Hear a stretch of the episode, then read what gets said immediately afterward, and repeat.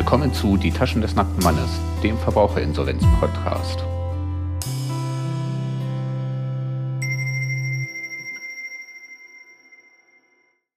Und vorab der Standard-Disclaimer, dieser Podcast soll einen allgemeinen Überblick über das Verbraucherinsolvenzverfahren geben und stellt in keiner Weise einen Ersatz für eine ordentliche Schuldnerberatung oder Rechtsberatung dar. Falls ihr irgendwann mal in die Verlegenheit kommt, euer Anliegen vor einer Richterin oder im Insolvenzverfahren möglicherweise einer Rechtspflegerin vortragen zu müssen, könnt ihr euch nicht darauf berufen, dass euch irgendein Dude etwas in einem Podcast erzählt hat. Diese Folge nehme ich Anfang des Jahres 2023 auf. In der Folge 5 habe ich den Zeitraum zwischen dem Eröffnungsbeschluss und der Aufhebung des Insolvenzverfahrens mithin das eröffnete Insolvenzverfahren behandelt. In dieser Folge komme ich dann auch endlich zum Ende. In dieser Folge werde ich die Restschuldbefreiungsphase behandeln. Gelegentlich wird über die Restschuldbefreiungsphase auch als Wohlverhaltensphase gesprochen. Der Grund für beide Namen ist folgender.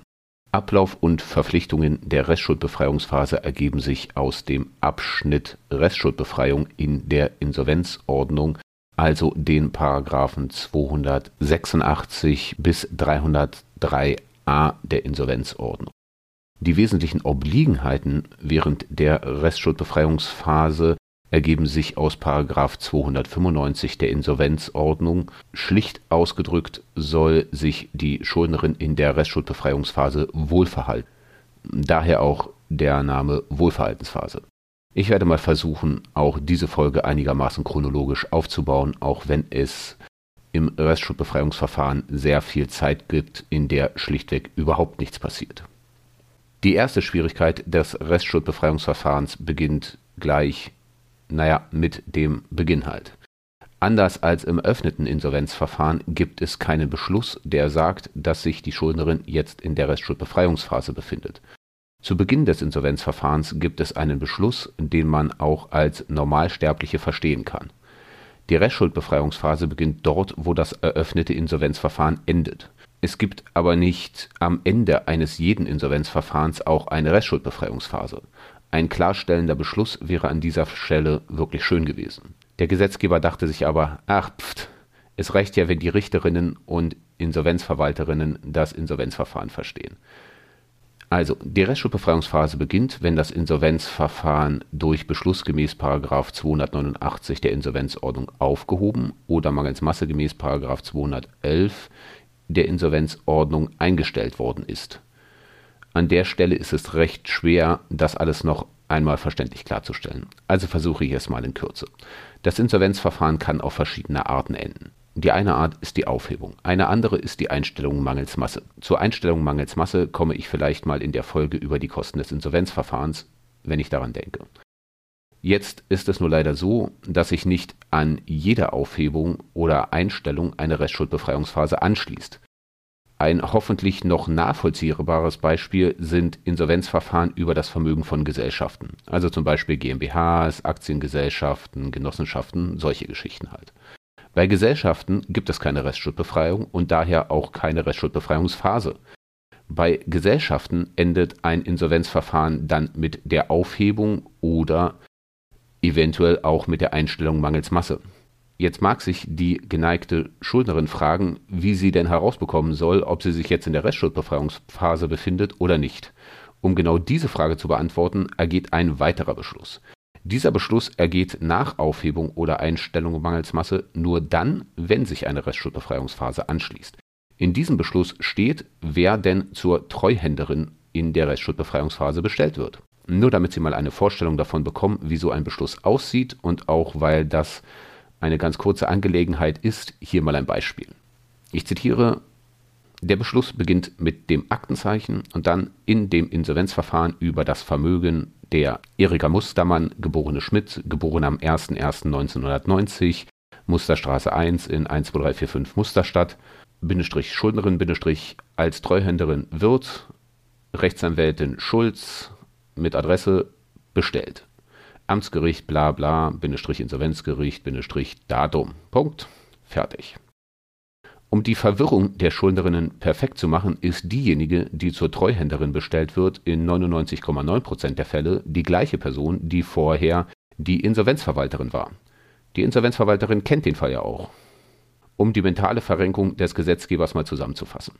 Die Schuldnerinnen sollen bei Aufhebung oder Einstellung mangels Masse erkennen, dass sie sich jetzt in einer anderen Phase des noch nicht beendeten Insolvenzverfahrens befinden, weil die Insolvenzverwalterin jetzt nur noch die Treuhänderin ist. Puh, naja, da müssen halt alle durch. Damit sind wir dann auch schon am ersten Tag der Restschuldbefreiungsphase. Es ergeht in Verbraucherinsolvenzverfahren meist ein Beschluss über die Aufhebung des Insolvenzverfahrens und in Einzelfällen ein Beschluss über die Einstellung des Insolvenzverfahrens. Gleichzeitig ergeht dann der Beschluss, mit dem die Treuhänderin bestellt wird. Als nächstes kommt die Treuhänderin ihren Verpflichtungen gemäß 292 der Insolvenzordnung nach. Die Aufgaben der Treuhänderin sind nicht sonderlich groß. Als erstes wird die Treuhänderin bzw. sollte die Treuhänderin erneut diejenigen Stellen anschreiben, die der Schuldnerin monatlich ihr Einkommen auszahlt. Sei das jetzt die Arbeitgeberin, der Sozialleistungsträger, eine Rentenkasse oder was es da sonst noch alles. Jetzt könnte man sich fragen, warum das denn notwendig sein sollte. Immerhin hat die Treuhänderin, als sie noch Insolvenzverwalterin war, ganz am Anfang des Insolvenzverfahrens bereits alle, unter anderem die Geldgeberin, angeschrieben. Zur Beantwortung dieser Frage muss ich leider etwas ausholen. Aber gut, deswegen ist das ja hier auch ein Podcast. Ich und Sie haben hoffentlich etwas Zeit für sowas. Kommen wir also zu den wesentlichen Unterschieden zwischen dem eröffneten Insolvenzverfahren und der Restschuldbefreiungsphase. Die Restschuldbefreiungsphase müssen Sie sich wie ein Insolvenzverfahren Light vorstellen. Juristisch unterscheiden sich die Regeln zwischen dem eröffneten Insolvenzverfahren und der Restschuldbefreiungsphase fundamental. Aber auch wirklich nur für Juristinnen. Die Schuldnerinnen merken meist nichts von diesen wesentlichen Änderungen. Manchmal wäre es besser, die Schuldnerinnen wüssten überhaupt nichts von der Aufhebung bzw. der Einstellung des Insolvenzverfahrens. Die Information bringt den Schuldnerinnen meist überhaupt nichts und macht nur alle nervös. Aber wie dem auch sei. Der erste wesentliche Unterschied zwischen dem eröffneten Insolvenzverfahren und der Restschuldbefreiungsphase ist, dass der sogenannte Insolvenzbeschlag komplett wegfällt. An dieser Stelle habe ich mich echt gefragt, wie sehr ich die Hörerinnen trollen soll, wenn ich es bei dem Satz belasse. Aber ja. Der Insolvenzbeschlag heißt praktisch nichts anderes, als dass auf sämtlichen Vermögensgegenstände der Schuldnerin mit Eröffnung des Insolvenzverfahrens so etwas wie eine Pfändung zugunsten des Insolvenzverfahrens liegt. Das Schöne an dieser Lösung ist, dass es keiner weiteren Pfändungsbeschlüsse bedarf. Praktisch ist alles natürlich komplizierter.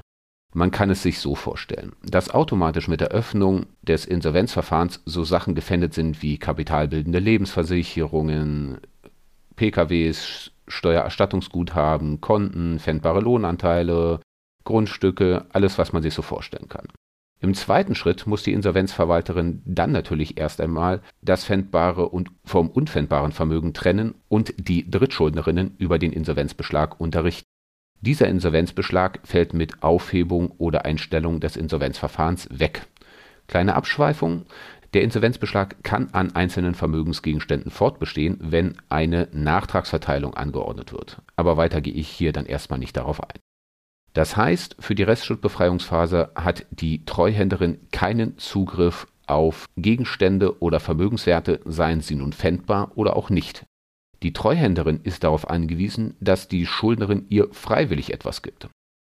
Bei einer Sache hat der Gesetzgeber aber vorgesorgt.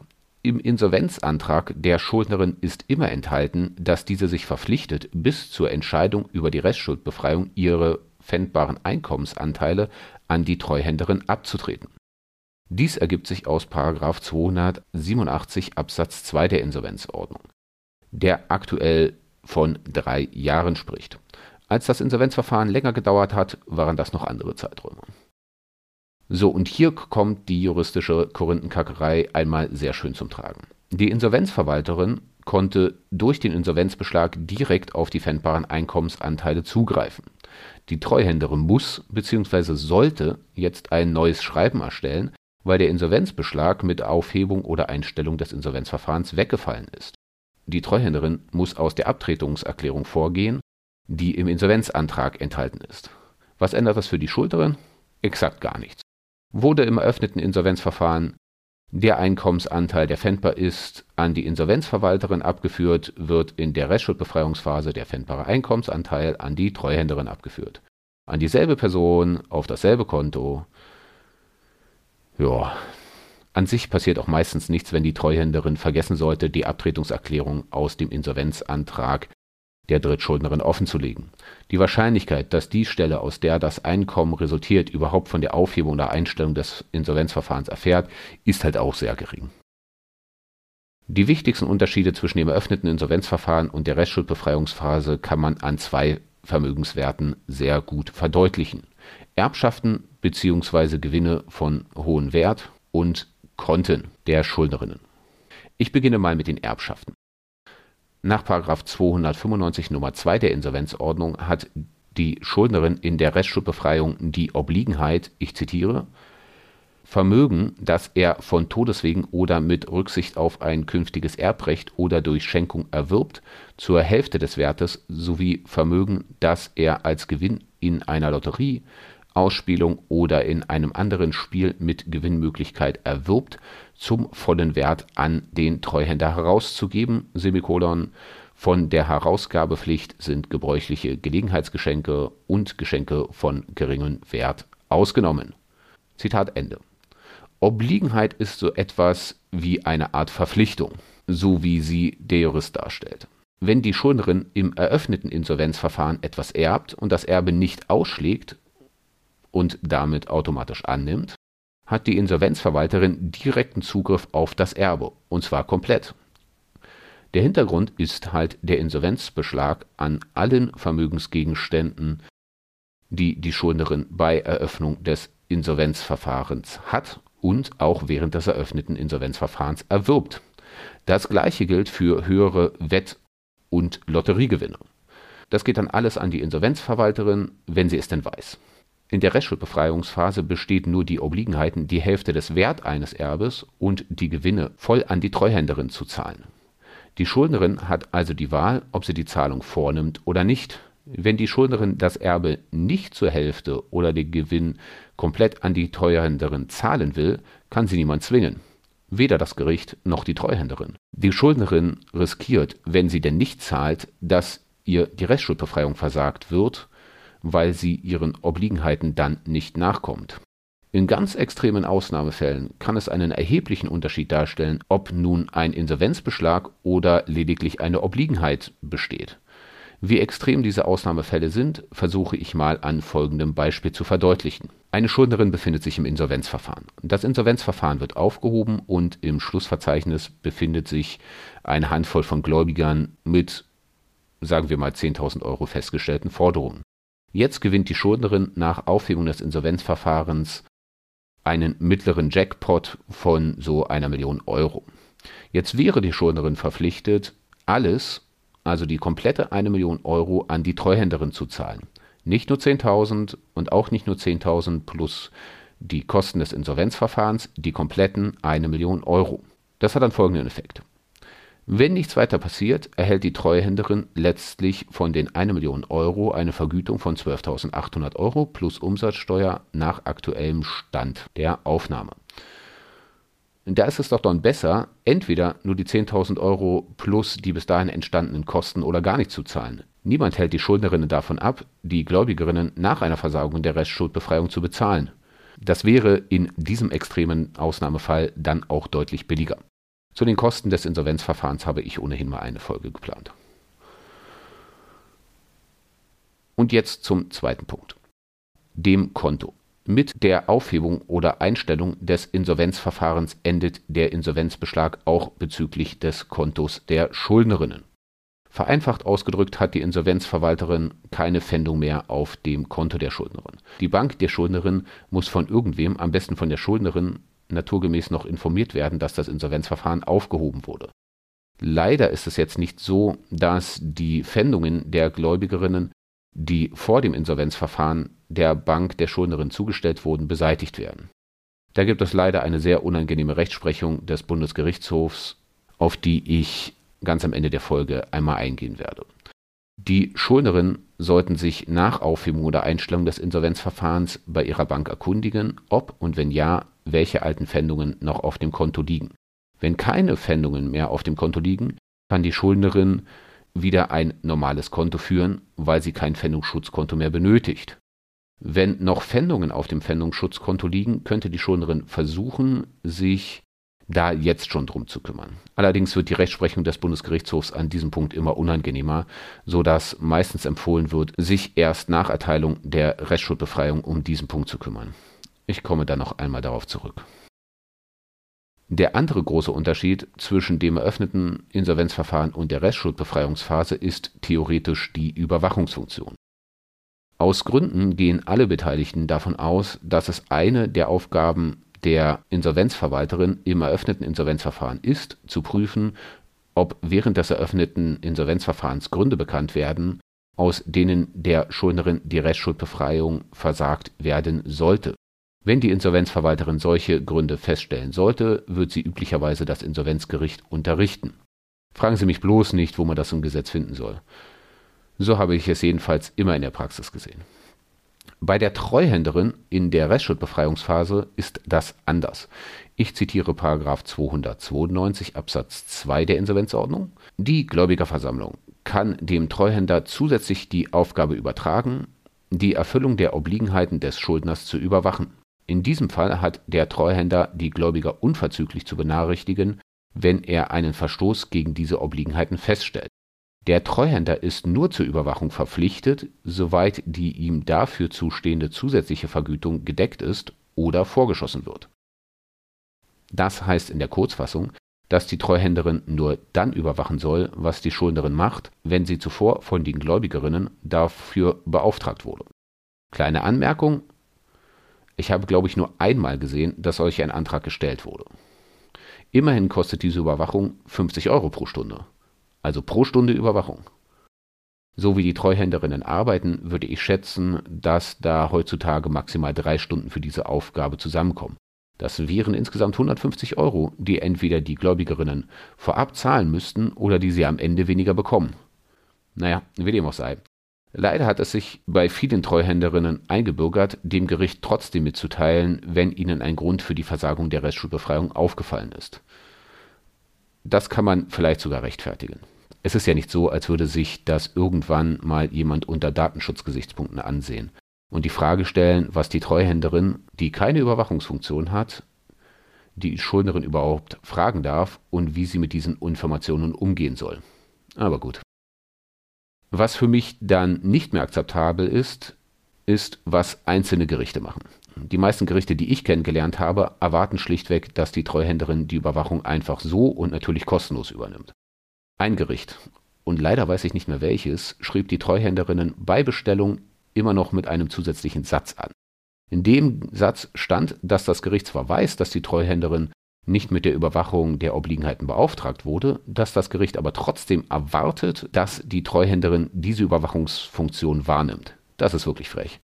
An dieser Stelle wäre es einmal dringend erforderlich, dass jemand den jeweiligen Insolvenzrichterinnen eindringlich ihre Befugnisse erläutert. Aber letztlich pisst halt niemand irgendeiner Richterin ans Bein. Und als wenn es geplant wäre, kommen wir auch gleich zum Beschluss, der die Kosten des Verfahrens betrifft. Der Bundesgerichtshof hat in seiner Weitsicht am 7.2.2013 zum Aktenzeichen römisch 9 ZB 72/12 beschlossen, dass die Stundung der Verfahrenskosten für jeden Abschnitt des Insolvenzverfahrens einzeln gewährt werden muss. Das betrifft dann auch die Restschuldbefreiungsphase. Naja, und mit diesem Beschluss des Bundesgerichtshofs haben sich dann die einzelnen Insolvenzrichterinnen in ihr Richterzimmer zurückgezogen und gewürfelt, wie sie denn damit umgehen sollen. Ich habe drei sehr verschiedene Ergebnisse dieser Würfelaktion gesehen. Diese reichen von vernünftig über annehmbar bis kaum noch nachvollziehbar. Ich werde es auch mal nach genau dieser Reihenfolge abarbeiten. Also, Lösung Nummer eins: das Vernünftigste für alle Beteiligten. In diesem Verfahren erhalten die Schuldnerinnen ganz am Anfang des Verfahrens mit Eröffnung halt noch einen zusätzlichen Beschluss und da steht auch nur was über Stunden drin. Das versteht zwar keine Schuldnerin, wie auch, aber wenigstens ist die Sache gleich geklärt und die Richterin muss sich nie wieder damit befassen. Das ist praktisch, effizient und zum Vorteil der Schuldnerinnen.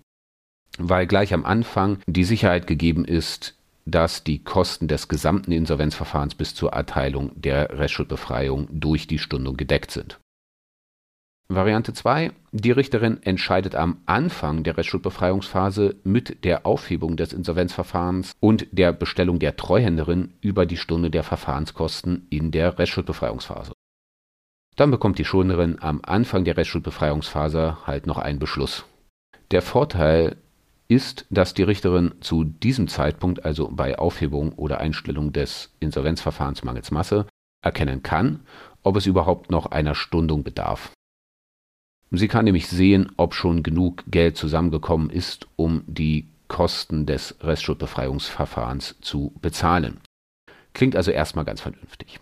Dabei muss man aber wissen, dass die Stundung der Verfahrenskosten überhaupt nur dann zum Tragen kommt, wenn das Geld im Insolvenzverfahren nicht ausreicht, um diese Kosten zu bezahlen. Also entweder benötigt man die Stundung oder das Geld reicht halt aus. Hat die Richterin die Stundung der Verfahrenskosten also einmal gewährt und das Geld reicht aus, um die Kosten zu bezahlen, bewirkt der Beschluss über die Stunde der Verfahrenskosten schlichtweg nichts.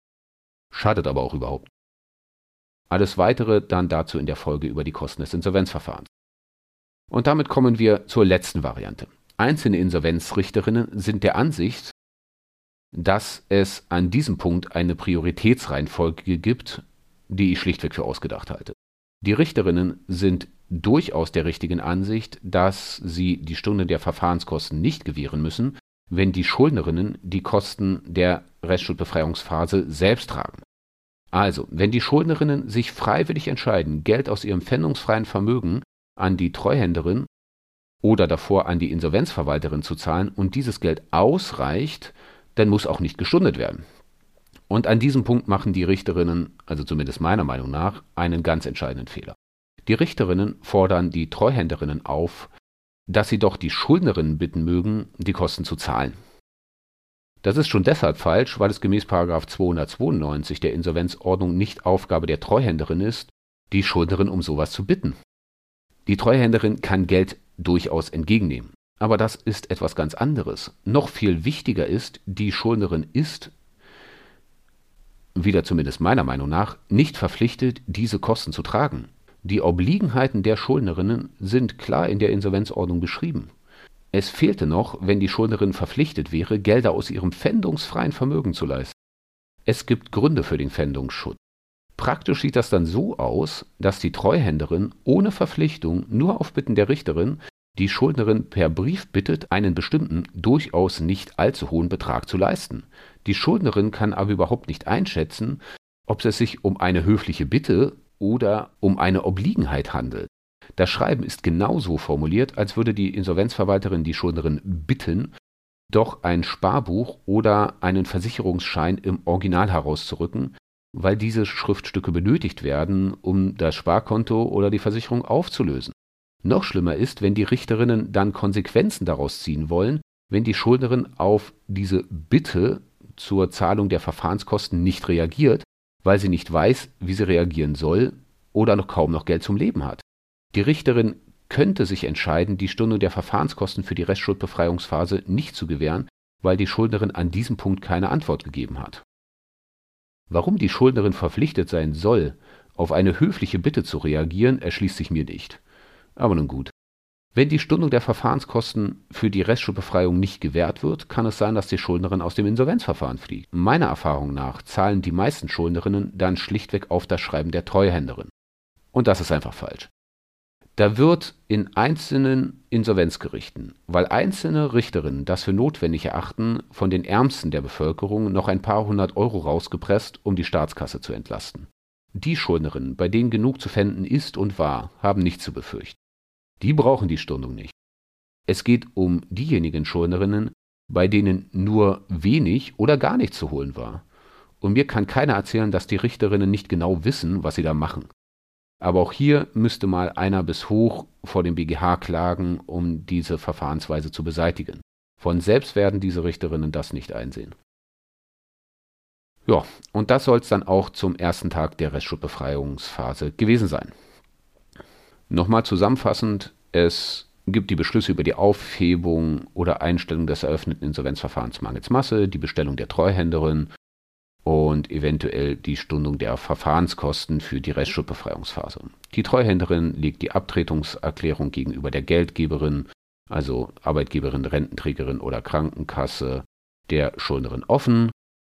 Üblicherweise gibt die Insolvenzverwalterin im eröffneten Insolvenzverfahrens vor, in welchen Abständen sie die entsprechenden Einkommensnachweise, zum Beispiel die Lohnabrechnungen oder Arbeitslosengeld 1 oder 2 Bescheide von der Schuldnerin haben will. Das wird dann normalerweise auch im Restschuldbefreiungsverfahren genauso durchgezogen.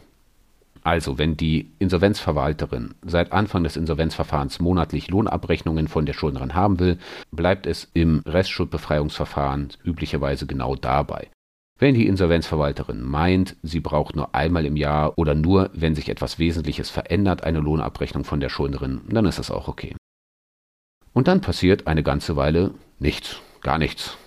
Das nächste, was wahrscheinlich passiert, ist, dass die Treuhänderin ein Jahr nach Aufhebung des Insolvenzverfahrens einen Bericht gegenüber dem Gericht erstattet. Dies ergibt sich aus 292 Absatz 1 Satz 2 der Insolvenzordnung. Ich zitiere kurz, er, also der Treuhänder, hat die Beträge, die er durch die Abtretung erlangt und sonstige Leistungen des Schuldners oder Dritter von seinem Vermögen getrennt zu halten und einmal jährlich aufgrund des Schlussverzeichnisses an die Insolvenzgläubiger zu verteilen, sofern die nach 4a gestundeten Verfahrenskosten bezüglich der Kosten für die Beiordnung eines Rechtsanwalts berichtigt sind. 36 Absatz 1 Satz 2 Absatz 4 gilt entsprechend. Der Treuhänder kann die Verteilung längstens bis zum Ende der Abtretungsfrist aussetzen, wenn dies angesichts der Geringfügigkeit der zu verteilenden Beträge angemessen erscheint. Er hat dies dem Gericht einmal jährlich unter Angabe der Höhe der erlangten Beträge mitzuteilen. Zitat Ende. Im Klartext heißt das folgendes. Die Treuhänderin nimmt das Geld, was sie erhält, also hauptsächlich das pfändbare Einkommen. Dieses Geld soll sie dann einmal jährlich an die Gläubigerinnen verteilen. Darüber soll die Treuhänderin dem Gericht Bericht erstatten.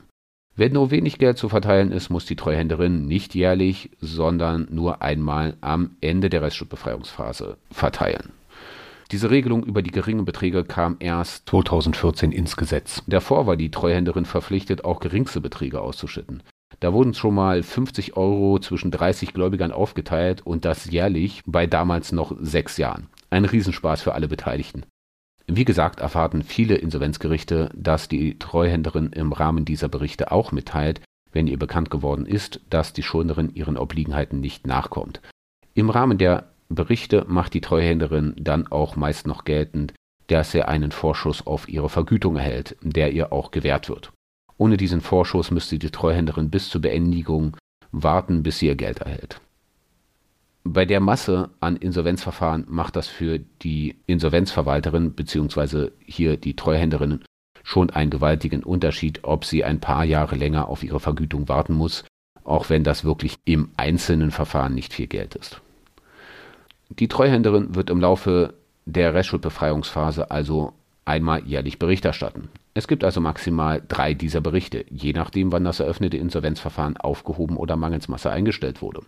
Wurde das eröffnete Insolvenzverfahren während des ersten Jahres aufgehoben, gibt es halt drei dieser Berichte. Wurde das eröffnete Insolvenzverfahren erst nach über zwei Jahren aufgehoben, zum Beispiel weil es schwer zu verwertende Gegenstände gab oder die Prüfung der Gläubigerforderungen überraschend schwierig gewesen ist, dann gibt es halt keine dieser jährlichen Berichte.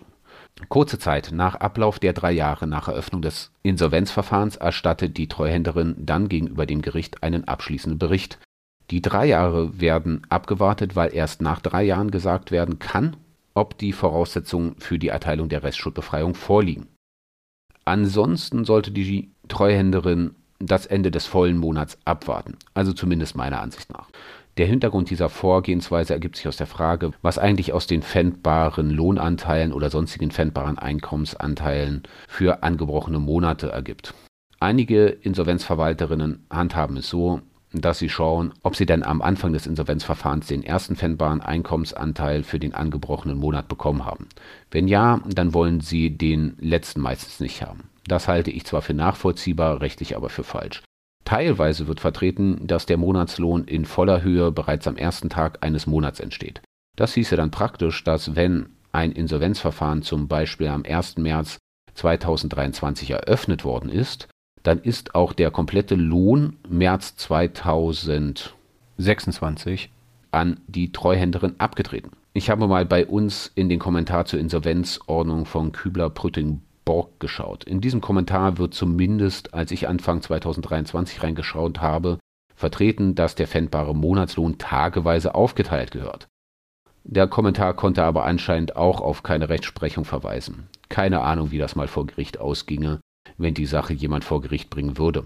In beiden Fällen sollte die Treuhänderin den angebrochenen Monat abwarten und abwarten, dass sie den pfändbaren Lohnanteil für den Monat voll oder zumindest teilweise von der Arbeitgeberin erhält. Erst dann sollte die Treuhänderin den Bericht an das Gericht erstatten. In dem Bericht wird die Treuhänderin Rechnung legen, also Einnahmen und Ausgaben darstellen, die Ausschüttung ankündigen und die abschließende Vergütungsrechnung stellen. Das Gericht wird gemäß 300 Absatz 1 Satz 2 der Insolvenzordnung die Gläubigerinnen anhören, zum Beispiel ob die Gläubigerinnen einen Antrag auf Versagung der Restschuldbefreiung stellen wollen. Die Gläubigerinnen erhalten üblicherweise eine relativ kurze Frist von zwei bis vier Wochen, um zu antworten. Die Gläubigerinnen melden sich so gut wie nie. Wenn der Bericht der Treuhänderin bei Gericht eingegangen ist und die Frist für die Gläubigerinnen abgelaufen ist, schaut sich das Gericht den Bericht an und wird hoffentlich zeitnah mehrere Beschlüsse fassen. Das Gericht wird über die Restschuldbefreiung entscheiden. In den allermeisten Fällen wird das Insolvenzgericht die Restschuldbefreiung erteilen. Das Gericht wird dann die Rechnungslegung, den Vergütungsantrag und die Ausschüttungen der Treuhänderin auch in den allermeisten Fällen abnicken, weil sie in den allermeisten Fällen auch wirklich okay sind. Hier kann selbst die unerfahrenste Treuhänderin kaum noch Fehler machen. Die Treuhänderin wird ihre Vergütung entnehmen oder von der öffentlichen Hand bekommen und falls da noch etwas übrig ist, den Rest an die Gläubigerin ausschütten. Auch diese Ausschüttung wird sie dann gegenüber dem Gericht nachweisen. Mit Erteilung der Restschuldbefreiung ist das Insolvenzverfahren dann endgültig beendet beziehungsweise wenn man sehr spezifisch sein will, mit der Rechtskraft des Beschlusses über die Erteilung der Restschuldbefreiung. Also zwei Wochen nach Zustellung des Beschlusses über die Restschuldbefreiung an alle Beteiligten. Damit wären wir auch mit dem Restschuldbefreiungsverfahren durch. Das ging doch sehr kurz.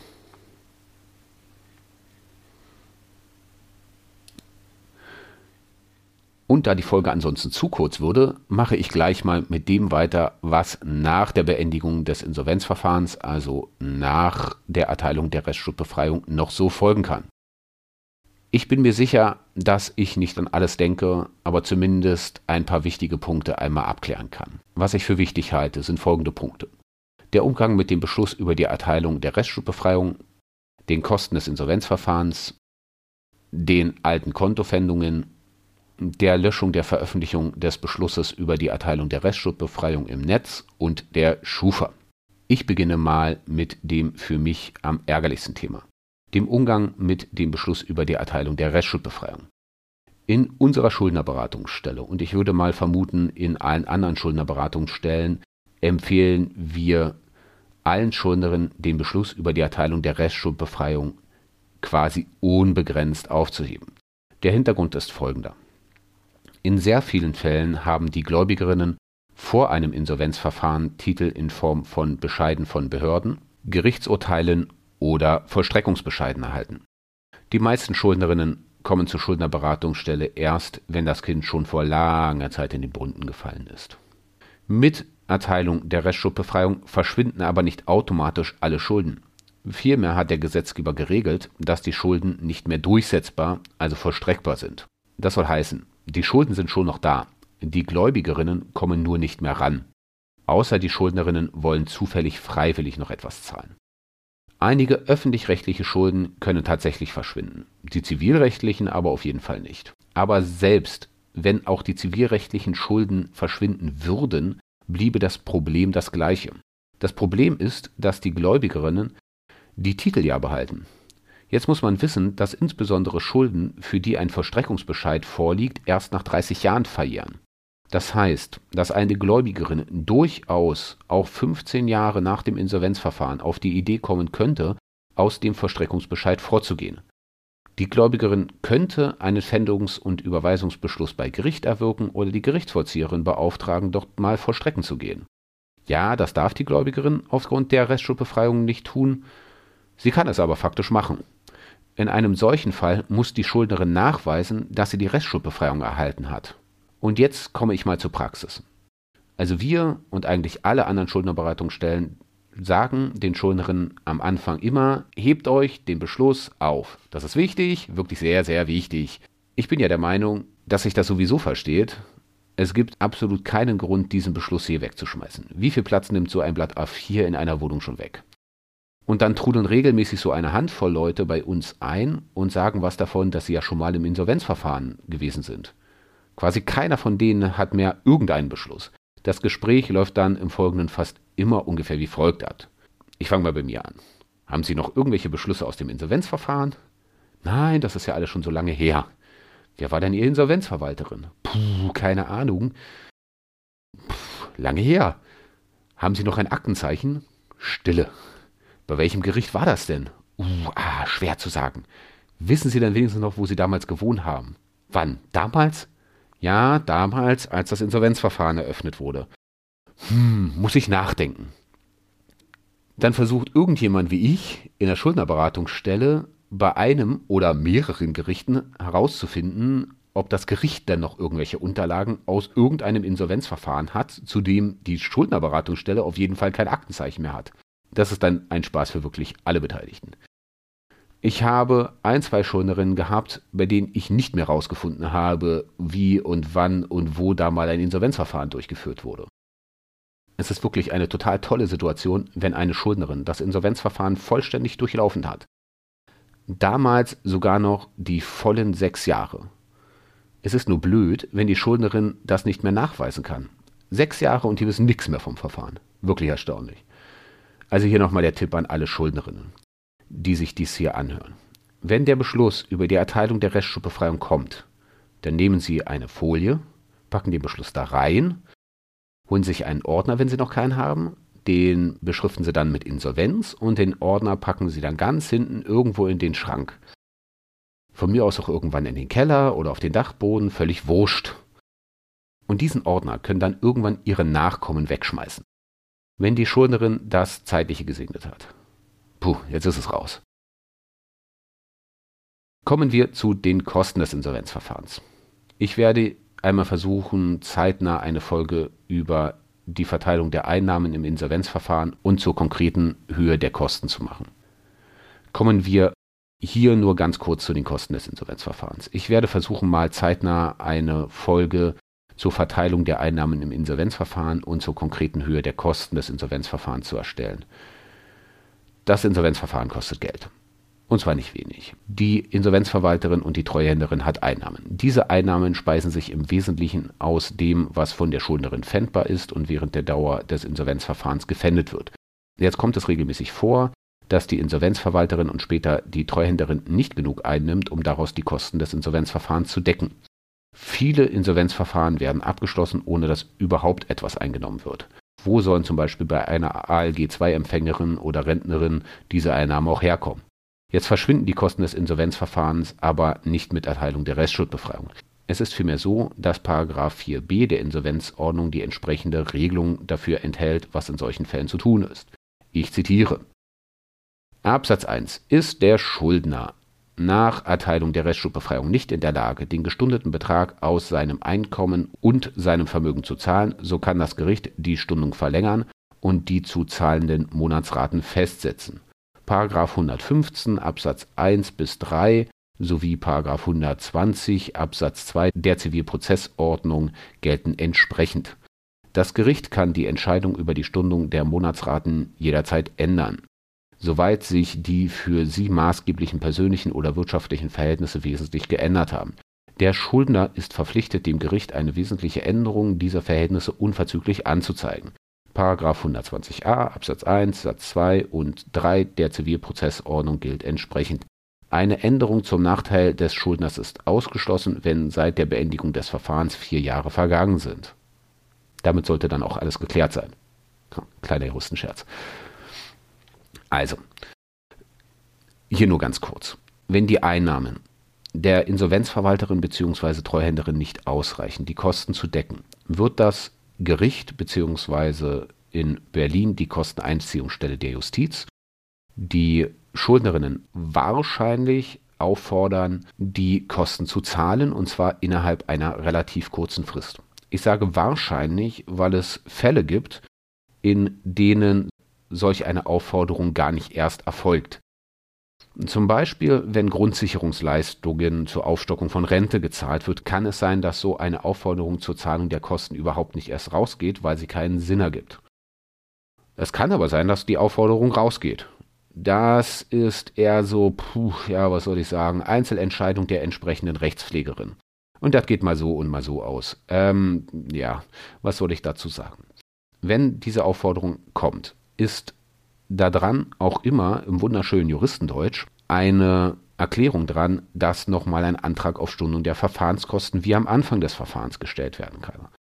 Das heißt, die Schuldnerinnen können einen Antrag stellen, dass ihnen diese Kosten noch einmal gestundet werden und dass sie zum Beispiel einen monatlich geringen Betrag zahlen. Die Höhe des monatlich geringen Betrages, naja, die legt dann wiederum die Rechtspflegerin fest und ich werde darauf dann später mal im Rahmen der Folge über die Kosten des Insolvenzverfahrens eingehen. Um ehrlich zu sein, ich habe hier gerade noch eine Recherche laufen, wie das zum Beispiel in Berlin ganz konkret aussieht, weil, äh, sagen wir mal so, die Informationen, die ich habe, sind alles ein bisschen schwammig. Naja, und dann sagt Paragraph 4b, dass für vier Jahre eine gewisse Rate festgelegt wird. Bei der Rate bleibt es auch, außer bei der Schuldnerin ändert sich etwas.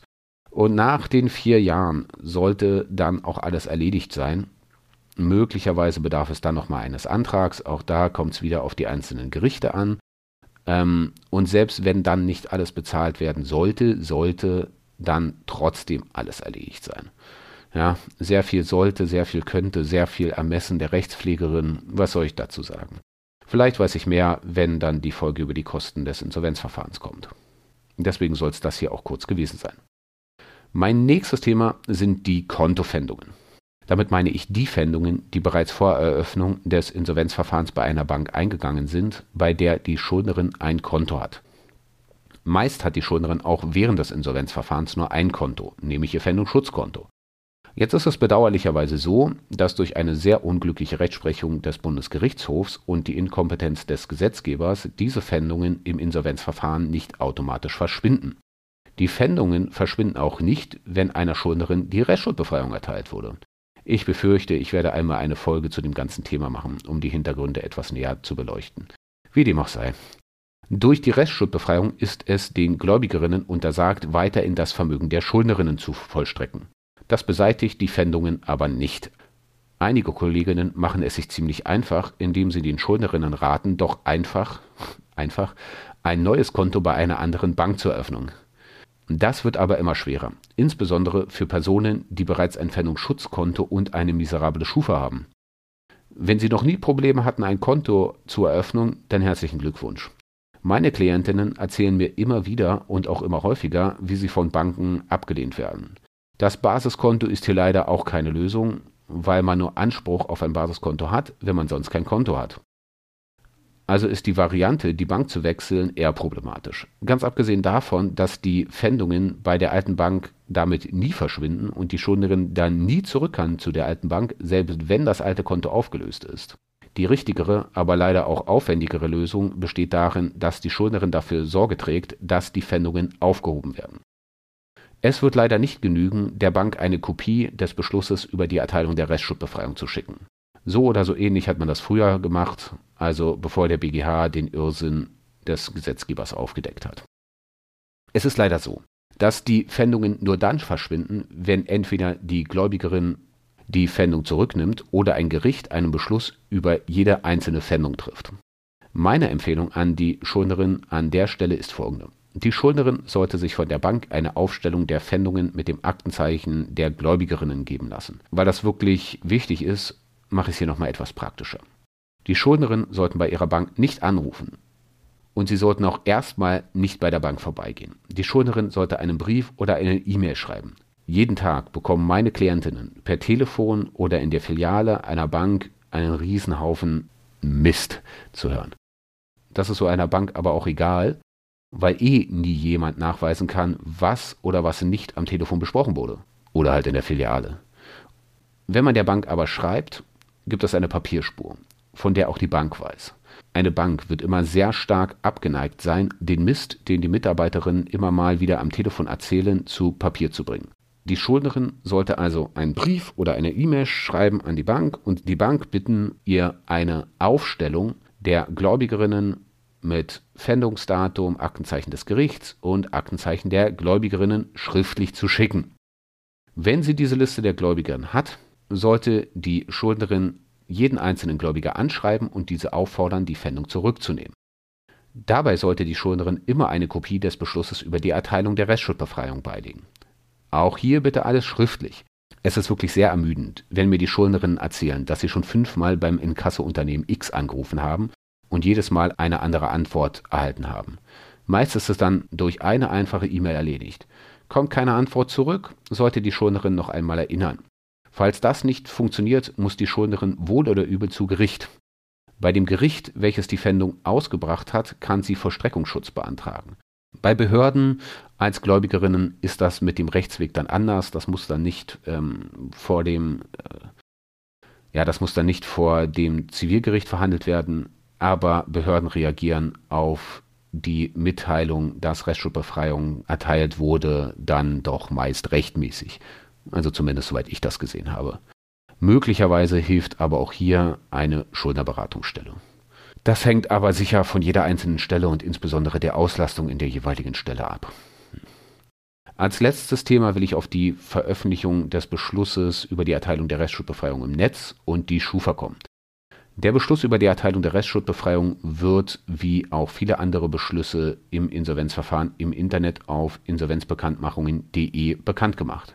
Das soll unter anderem dazu dienen, dass die Gläubigerinnen sich selbst darüber informieren können, dass jetzt dann auch alles vorbei ist und sie nichts mehr erwarten müssen. Die Bekanntmachung kann jeder ohne weitere Zugangserfordernisse abrufen. Es ist aber auch nicht so, dass zum Beispiel Google oder andere Suchmaschinen auf diese Daten zugreifen. Also zumindest habe ich das noch nicht gesehen. In Paragraph 3 Absatz 1 und 2 der Verordnung über die öffentlichen Bekanntmachungen im Insolvenzverfahren und Restrukturierungssachen im Internet, der INSPEC-V, ist geregelt, dass der Beschluss über die Erteilung der Restschuldbefreiung sechs Monate nach Rechtskraft des Beschlusses zu löschen ist. Der Beschluss über die Erteilung der Restschuldbefreiung wird zwei Wochen nach Zustellung des Beschlusses an die Beteiligten rechtskräftig die Zustellung des Beschlusses ist dann üblicherweise drei Tage nach der Absendung. Das ist eher ein technischer Vorgang. Jemand beim Gericht vermerkt, wann der Beschluss rausgeht und wann der Beschluss Rechtskraft erlangt und irgendwie kommen die Daten dann in die Datenbank der Veröffentlichung. Ich habe tatsächlich noch nie irgendwelche Sachen über ältere Insolvenzverfahren in den Insolvenzbekanntmachungen gefunden, die dort nicht hingehören. Die Sache mit der Schufa ist leider etwas schwieriger. Entgegen dem, was einige Leute meinen, ist die Schufa keine Behörde, sondern eine Aktiengesellschaft. Eine Aufgabe der Schufa ist es, Daten aus öffentlichen Quellen abzusaugen und daraus irgendwie einen Punktestand zu errechnen, der etwas über die Zahlungsfähigkeit der Schuldnerinnen aussagen soll. Der Staat hält sich aus diversen Gründen am liebsten raus, wenn es darum geht, wie gerade solche Auskunftsteilen Daten sammeln und bewerten. Ja, natürlich gibt es noch den Datenschutz, nur die Daten sind ja ohnehin veröffentlicht und zwar für jeden einsehbar im Internet. Die Schufa ruft diese Daten also täglich ab. Das ist ja auch eher ein kleineres technisches Problem. Das heißt, die Schufa weiß, wann das Insolvenzverfahren eröffnet wurde, wann es aufgehoben wurde und wann die Restschuldbefreiung erteilt wurde.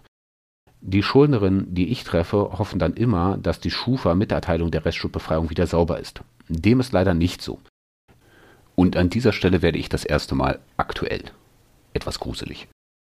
Früher war man der Ansicht, dass die Schufa solche Daten wie auch die meisten anderen Daten, die sie aus öffentlichen Quellen absaugt, für drei Jahre speichern darf. Dann gab es noch Rechtsstreitigkeiten darüber, was das jetzt genau bedeutet, ob zum Jahresende der drei Jahre oder taggenau. Und dann wurde gesagt, naja, es sollte schon taggenau sein.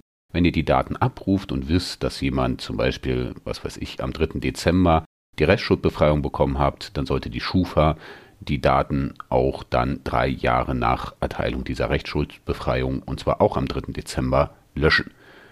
Das ist ja auch wieder bloß ein technisches Problem. Diese Ansicht, naja, ist zumindest ziemlich wackelig geworden. Und zwar vor folgendem Hintergrund. Es gab mehrere Rechtsstreitigkeiten vor deutschen Gerichten und vor dem Europäischen Gerichtshof. Kommen wir zuerst mal zu den deutschen Gerichten.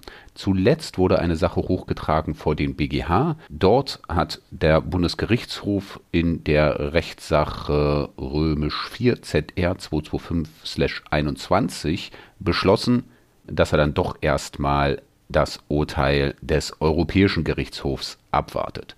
Es geht immerhin um die Datenschutzgrundverordnung und die Datenschutzgrundverordnung ist eine Verordnung nach europäischem Recht und wenn der EuGH das eine urteilt, wäre es ja wirklich echt ungut, wenn der Bundesgerichtshof bei der Auslegung europäischen Rechts ein paar Wochen vorher was anderes urteilt.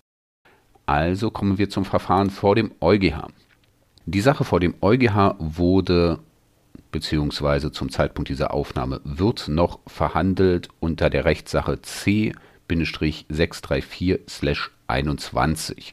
In dieser Rechtssache ist dann Folgendes passiert. Es wurde ein Gutachten erstellt vom Generalanwalt Priet Pika Mäh. Ja, wird schon stimmen.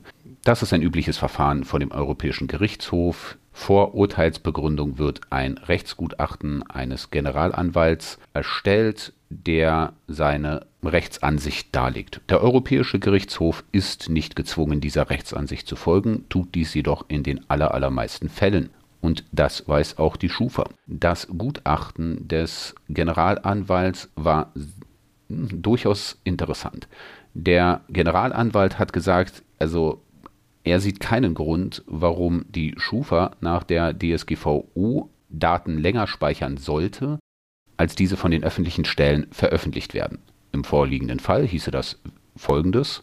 Die Veröffentlichungen auf Insolvenzbekanntmachungen werden wie ich bereits kurz zuvor dargestellt habe, nach sechs Monaten gelöscht, also müsste die Schufa auch diese Beschlüsse nach sechs Monaten löschen. Das beträfe witzigerweise nicht nur den Beschluss über die Erteilung der Restschuldbefreiung, sondern auch über die Eröffnung des Insolvenzverfahrens. Wie das allerdings klappen soll, bin ich mir nicht ganz sicher. Weil nur die Eröffnung eines Insolvenzverfahrens sorgt ja nicht dafür, dass man die Schulden los wird. Die Schulden wird man nur durch die Restschuldbefreiung los beziehungsweise die Schulden werden nicht mehr durchsetzbar, vernünftig juristisch ausgedrückt. Also sollte sich die Eröffnung des Insolvenzverfahrens maximal negativ auf die Schufa auswirken und die dann wieder positiv werden, wenn dann nach sechs Monaten gelöscht ist, ja, das kann ich mir schlecht vorstellen. Was der Generalanwalt aber auch gesagt hat, dass er überhaupt anzweifelt, dass das, was die Schufa da macht, nach der DSGVO rechtmäßig ist und zwar aus diversen datenschutzrechtlichen Gesichtspunkten. Die Schufa erstellt an sich ein Scoring-System. Und man fürchtet, und genau davor sollte die DSGVO ja schützen, ein Social Scoring-System, wie es die Chinesen einführen, beziehungsweise in großen Teilen schon eingeführt haben. So etwas will man nicht haben. Was man verhindern will, ist, dass lediglich Maschinen ein Profil über Menschen erstellen und daraufhin zum Teil Einschnitte im Leben die Folge sein können. Nur das ist ja leider genau das, was die Schufa hier macht. Naja, aber darum muss ich mich in dem Podcast auch nicht kümmern. Das können irgendwelche Podcasts machen, die sich mit so Datenschutzfragen auseinandersetzen. Auf jeden Fall ist daraufhin Folgendes passiert. Am 28.03.2023 hat die Schufa eine Pressemitteilung herausgebracht, dass sie die Daten über die Erteilung der Restschuldbefreiung nach sechs Monaten und nicht wie bisher nach drei Jahren löscht. Wunderbar. Ich bin mir gar nicht sicher, warum die Schufa das zu dem Zeitpunkt gemacht hat. Die Schufa hätte ja auch ganz einfach das Urteil des EuGH abwarten können. Vielleicht will die Schufa auch dem zuvorkommen, zu sagen, dass ihr gesamtes Geschäftsmodell eigentlich völlig Grütze ist nach der DSGVO.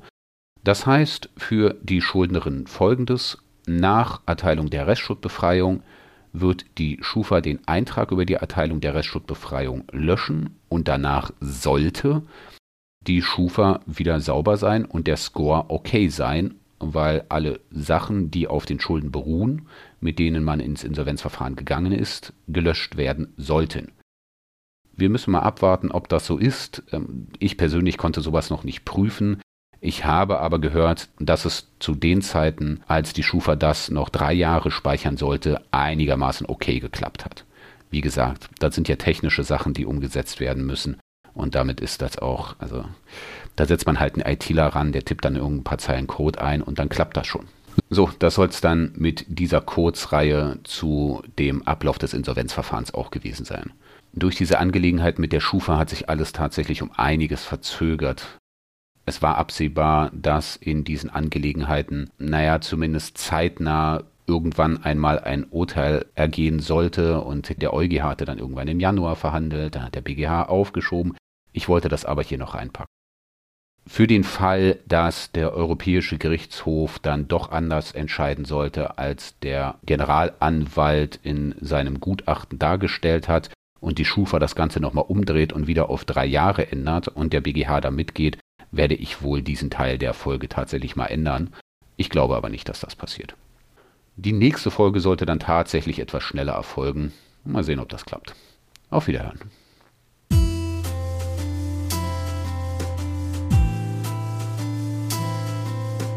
Das war die Taschen des Nackten Mannes, der Verbraucherinsolvenz-Podcast.